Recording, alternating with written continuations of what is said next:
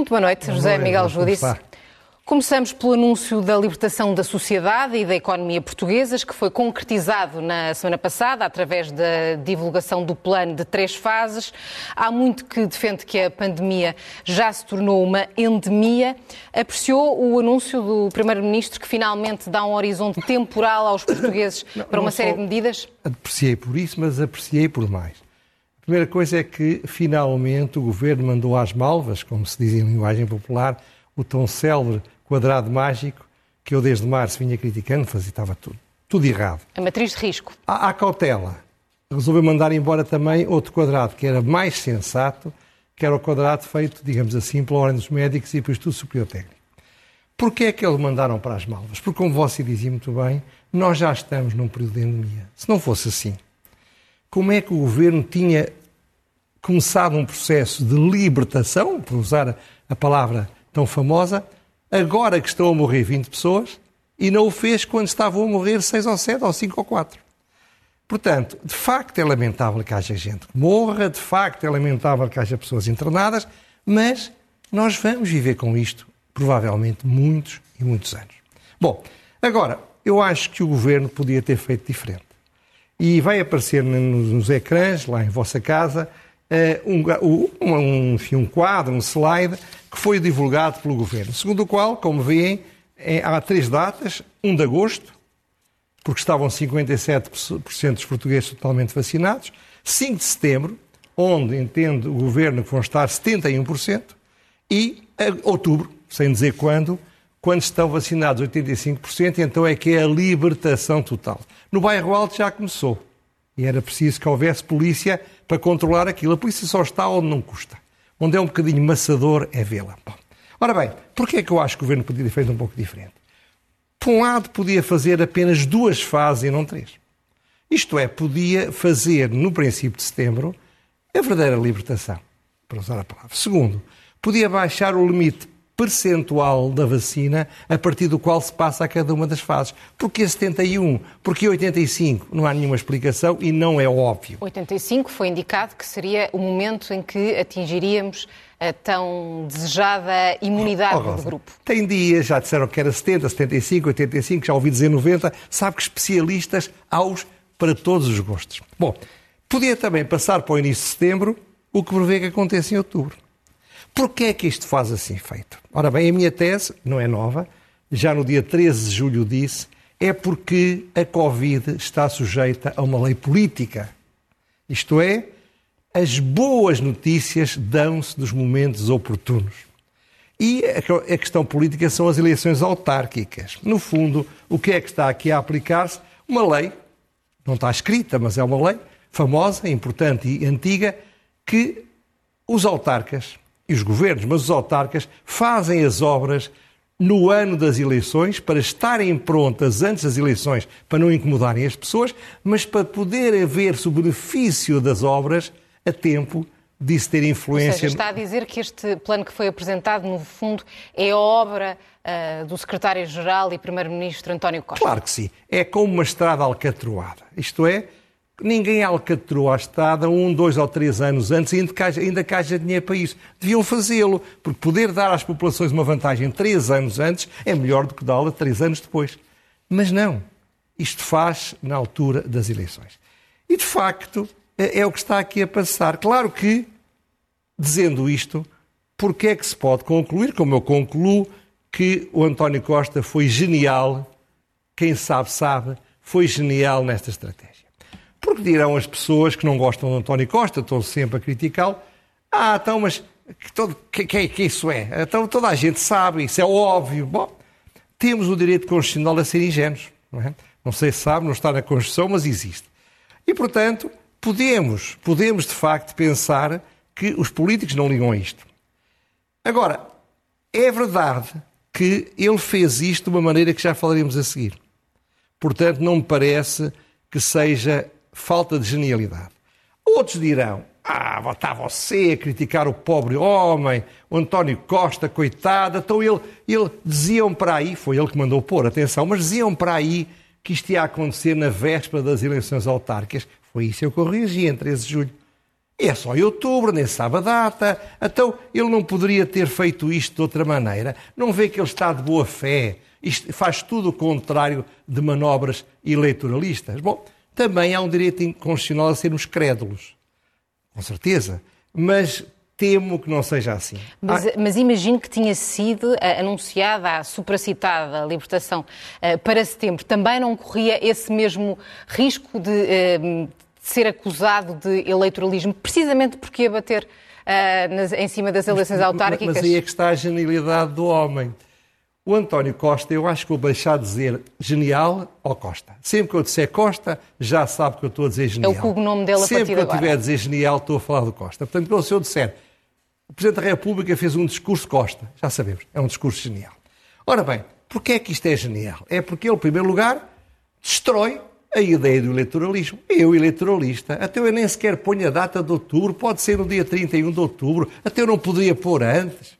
Segundo, evita o risco. Se as coisas correrem pior, ele não tem de atrasar, porque como isto é para outubro, ele pode sempre manter as coisas como estavam. Em terceiro lugar, se a vacinação andar mais depressa e se conseguirem vacinar os miúdos dos 12 aos 15 anos, o que eu tenho as maiores dúvidas, e sei que esteve aqui antes pessoa mais competente do que eu a dizer o mesmo, mas se forem por aí, é quase seguro que se chega aos 85% antes do dia 26 de setembro. Então, o que é que diz António Costa? Eleitoralista, não. O Task Force, que é que fez o trabalho tão bem feito, os portugueses foram tão maravilhosos, que, olha, ainda bem, vamos, vamos fazer isto mais cedo.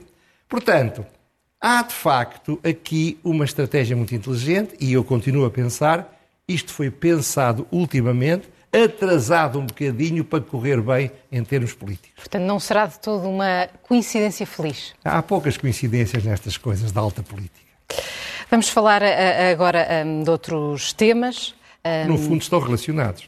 Podemos avançar, então, para a próxima. Pois, é, repara, poder-se-á dizer, estas habilidades são para ganhar as eleições. Eh, como sabe, o António Costa tem, o PS tem a maioria das câmaras e tem, creio eu, a clara maioria nas, das câmaras na zona do litoral, onde, como regra, houve mais, mais problemas com o Covid. Portanto, as boas notícias, a libertação, vai ser mais sentida onde as pessoas sofreram mais do que outras zonas do país onde, para falar com franqueza, as pessoas não ligavam muito às regras e não acontecia nada, graças a Deus. Porquê? Os, os eleitores vão votar nos presidentes de Câmara ou nos partidos que estão no poder mais do que é habitual. Sobretudo pelo seguinte, porque os eleitores estão contentes com esta estratégia muito medrosa ou muito cautelosa, como se queira falar. Acha mesmo que estão contentes? Estão. Os eleitores, as sondagens dizem, estão claríssimos. Mas não acha que é mais incompetência da, da oposição não, do que não, fosse, mérito do atual governo? Se fosse a sondagem a fazer as, se fosse a oposição a fazer as sondagens, eu poderia dizer isso, mas não é. São pessoas independentes. Os portugueses, do modo geral, a esmagadora maioria, por enquanto, ainda não lhes foram ao bolso. Estão a trabalhar em casa, têm os ordenados a ser pagos em dia, não gastam tanto dinheiro, estão até a poupar.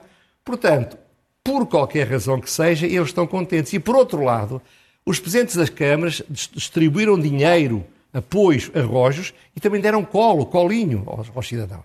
Trataram-nos muito bem. Portanto, se alguma coisa, mesmo aqueles que não gostam, que estão zangados, os próprios presidentes da Câmara Socialistas têm autorização dada por escrito, estou a brincar, mas podem atacar o governo. É permitido, porque o governo não vai a votos tão cedo. Portanto, as eleições vão ser ganhas por ele por isso também. Mas, além disso, tem várias ajudas. Primeiro, à esquerda. O, o, o, o Bloco de Esquerda anda atarantado.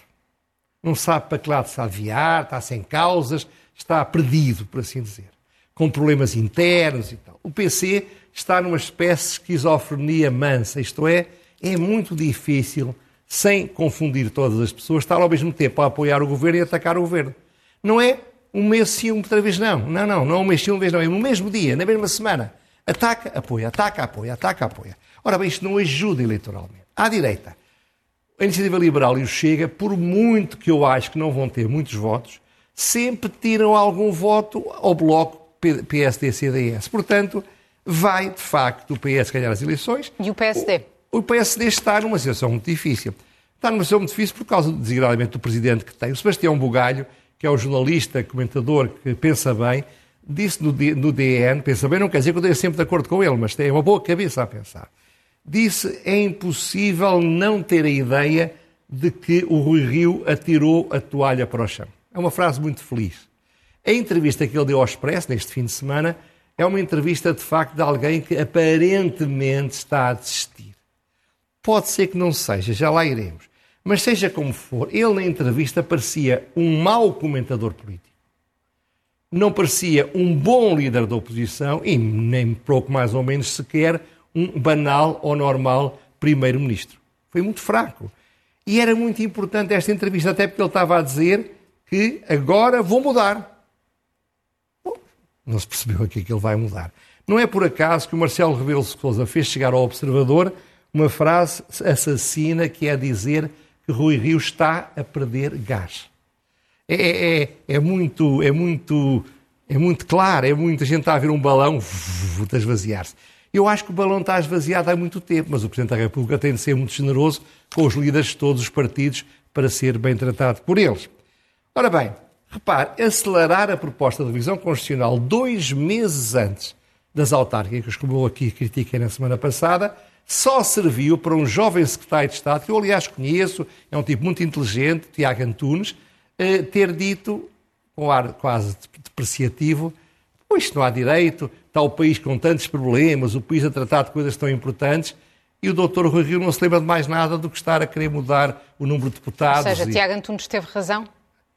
Eu acho que teve, porque repare, era óbvio que esta era a resposta do PS. E ele diz: Ah, mas eu sou tão inteligente que faço isto para que o PS diga que não, e depois eu posso dizer eu quis, já não posso. Espera aí, o PS não vai dizer grande coisa. O PS vai estar calado, não vai ligar a isto. Há tanto tempo de ir ao PS para falar disto no futuro. Bom, seja como for, o que acontece é que o, o Rui Rio pode ter feito esta estratégia não por ser burro, digamos assim. Pode ser que ele ache que a sua tábua de salvação para o Congresso de janeiro é o apoio do governo. Tem que explicar isso melhor, até porque claro. essa ideia de certeza que é impopular junto dos sociais-democratas. E se calhar junto dos socialistas também, que não querem que o governo apoie, apoie mas não se esqueçam do genial. Isto é, o que é que acontece? O, o, o, o Rio passou a mensagem: eu estou aqui para fazer coisas, para resolver problemas e para estar com o governo sempre que é preciso. Se a seguir às eleições autárquicas, depois de uma grande vitória do Partido Socialista, o, o genial eh, acordar e disser assim, já está acordado há muito tempo, mas disser assim, ah, agora, sim senhora, vamos ver a proposta de revisão constitucional do Partido Social Democrata, queria aqui felicitar o doutor Rui Rio, que fez uma proposta muito sensata, muito equilibrada, muito ponderada. E começam os meios de comunicação social onde o Partido Socialista é forte. Começa... Quais é que são os meios de comunicação oh, social onde o Partido Socialista é forte? Ah, é muitos, é muitos. É a conversa que eu tenho com a minha querida amiga Clara de Souza. Porque tem que concretizar, até porque essas acusações são graves. Ah, minha senhora, graves. Todos os todos. O, o Marcos Mendes tinha, segundo se dizia, quando era ministro adjunto, chegava a fazer o alinhamento do telejornal. Portanto, estamos melhor, apesar de tudo. Agora, não acho que o ministro, nenhum ministro faça o alinhamento do telejornal. Da SIC não fará, com toda a certeza. isso não tem dúvidas nenhumas, senão provavelmente estaria muito menos feliz aqui.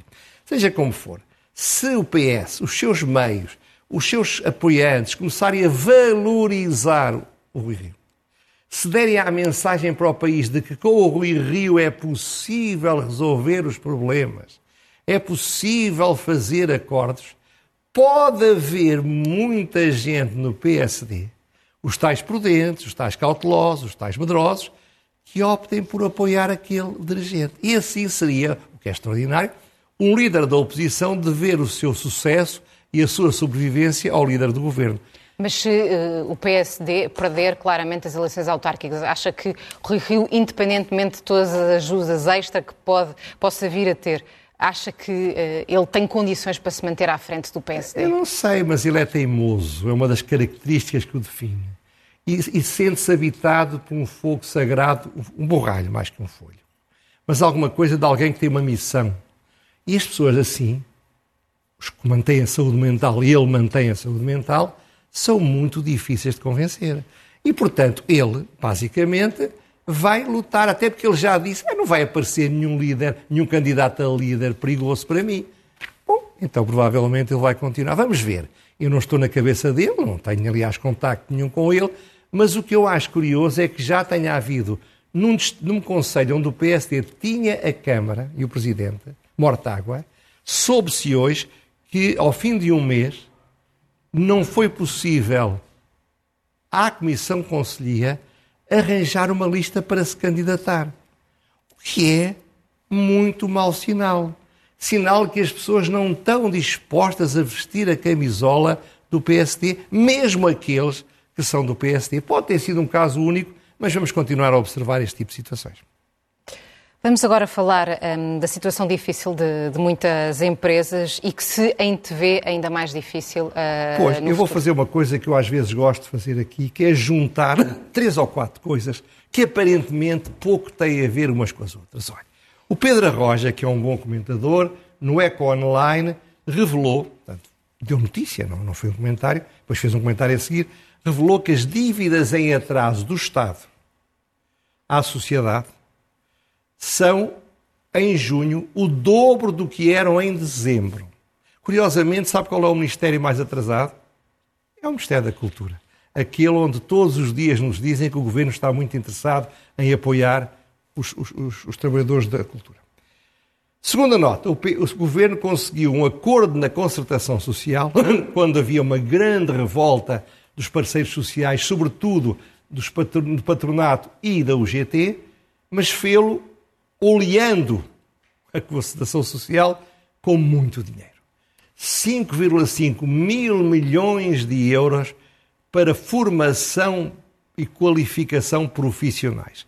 É claro que este dinheiro não é todo para a CIP, não é todo para a CAP, não é todo para a Câmara de Comércio, eh, para a Confederação de Comércio, não é todo para o GT, não é todo para a CGTP, mas há muito dinheiro que vai para eles. Segundo eu li no Expresso, 4 milhões de euros serão dados, em princípio, a todos os centros de formação profissional que existam e que estejam legalizados. Terceira notícia. A Dielmar, que é uma empresa têxtil de, Castelo Branco, deitou a toalha ao chão também. Apresentou-se à insolvência. E, antes, várias empresas têxteis foram pelo mesmo caminho. O Ministro da Economia, que é um homem considerado muito amigo das empresas, e não há motivo para pensar o contrário, disse uma coisa até capaz de fazer sentido, esta empresa era tão mal gerida, tão mal gerida, tão mal gerida, que foi ao charco, apesar da Covid. Eu diria, era mal gerida, mas aguentou muitos anos. É evidente que foi a Covid que lhe deu uma machadada final. De qualquer maneira, é uma terceira notícia. Ora bem, a quarta notícia é que, se for analisar, eu fiz algum esforço nesse sentido, relatórios e contas e demonstração de resultados de empresas que têm essas contas acessíveis, empresas que em 2019 tinha o EBIT. O EBIT basicamente é a diferença financeira entre o que se gasta para produzir e, e, e as receitas das vendas. Ora bem, o EBIT era altamente positivo, chegava, obviamente, para pagar tudo e, além disso, para pagar dívida, juros e para dar dividendos. Ora bem, empresas deste tipo, empresas bem, que estavam numa, num período muito feliz, ao fim de um ano do, da Covid, e das medidas que foram aplicadas, apesar dos apoios do Estado, que eram muito inferiores ao que o Estado dizia, passaram de EBITAs positivos elevados para EBITAs negativos muito elevados. Isto é, há grandes setores do país, e não é só a restauração, e não é só a hotelaria, há grandes setores que vão, que vão passar, vão demorar dois ou três ou até quatro anos para conseguirem chegar ao estado em que estavam em 2019. E o Ministro da Economia também disse, eu vou ler no Funchal, não foi com pompa e circunstância, porque as más notícias não se dão dessa forma, mas disse: temos de descontinuar os apoios. Descontinuar os apoios significa acabar com os apoios. Não tenho dúvidas a esse respeito. Espero, portanto, temos, espero que já estejamos no fim do Covid. Sim, senhora. Temos de ir retirando estes apoios às empresas.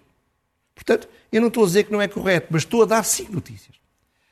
Vamos juntar essas peças todas e o que é que nós concluímos?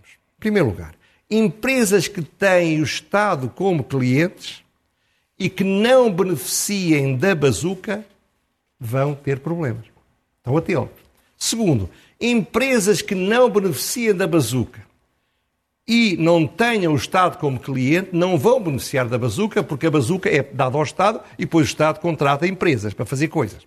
Terceiro, empresas que não estão nos setores para onde o governo quer canalizar os, os subsídios de acordo com a sua estratégia vão ter enormes dificuldades. Empresas que se não insiram em grandes grupos privados, que têm músculo e capacidade financeira para ir buscar dinheiro, ou têm em balanço dinheiro suficiente, vão passar por grandes dificuldades. Empresas que dependam do consumo privado vão ter muitas dificuldades.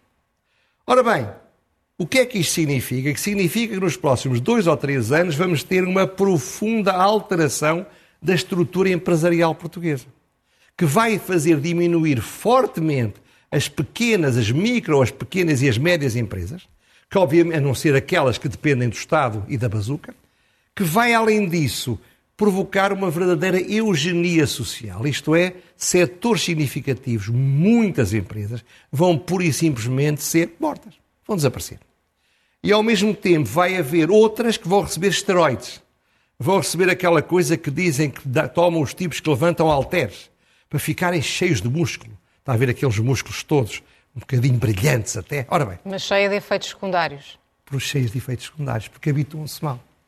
É isto que eu acho que é o grave na sociedade portuguesa atual. O Presidente da República tem estado muito preocupado com isto. A oposição tem falado muito pouco disto.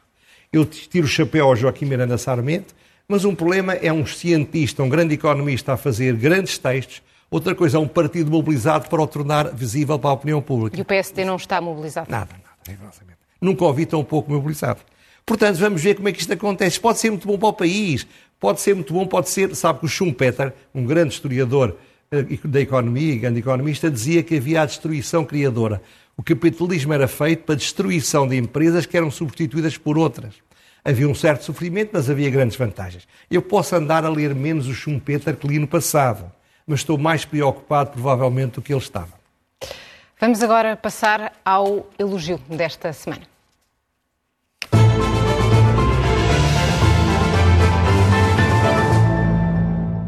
Para quem o elogio é o Presidente da República. E por três coisas. Primeiro, pelo, pelo que ele fez no Brasil. Fez um discurso verdadeiramente presidencial.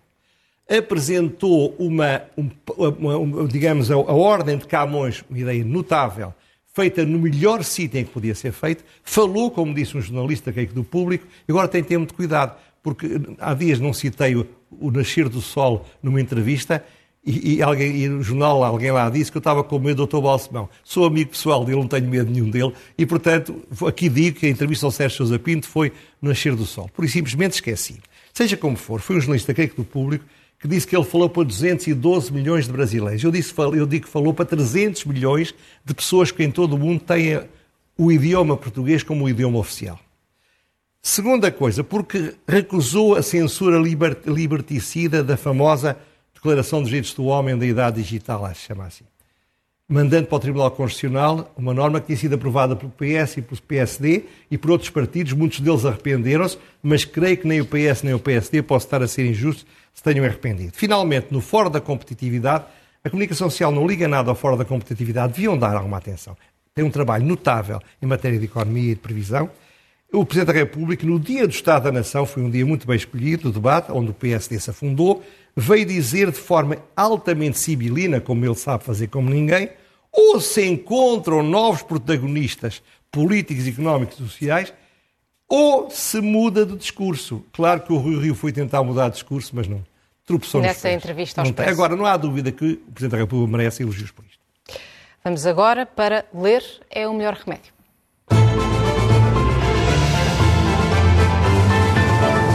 Sabe, com muita pena minha, que sou da geração em que o francês era a segunda língua, pouco se lê francês em Portugal. Então eu sugiro a jornais portugueses ou revistas que comprem os direitos. O OPS, o OPS é o antigo Novela Observateur, que é uma grande revista francesa, de esquerda, que fez uma entrevista a Caixia. Caixia é uma, era uma grande formadora em teoria política da alta, da alta, da alta direção do Partido Comunista Chinês. Hoje em dia é dissidente. É dissidente e escreveu uma entrevista que é magnífica, essencial para compreender a China. E é uma pessoa suficientemente moderada para um jornal de esquerda lhe dar tempo de antena. Não é necessariamente alguém que esteja no grupo do Donald Trump. Agora, a pergunta sem resposta.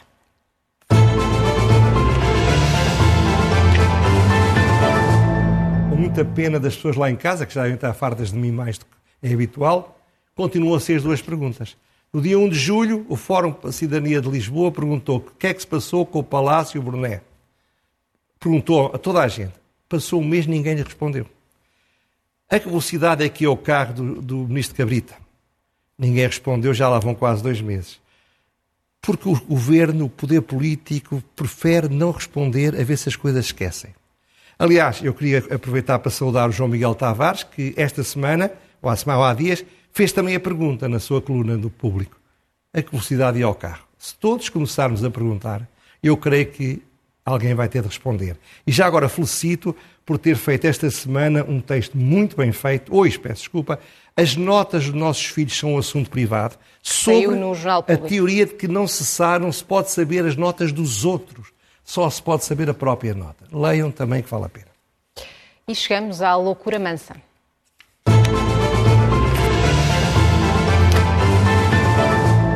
Vai aparecer um, um anúncio do PS na vossa, nos vossos ecrãs e se o ridículo matasse, estava, estava muita gente morta só de o ver.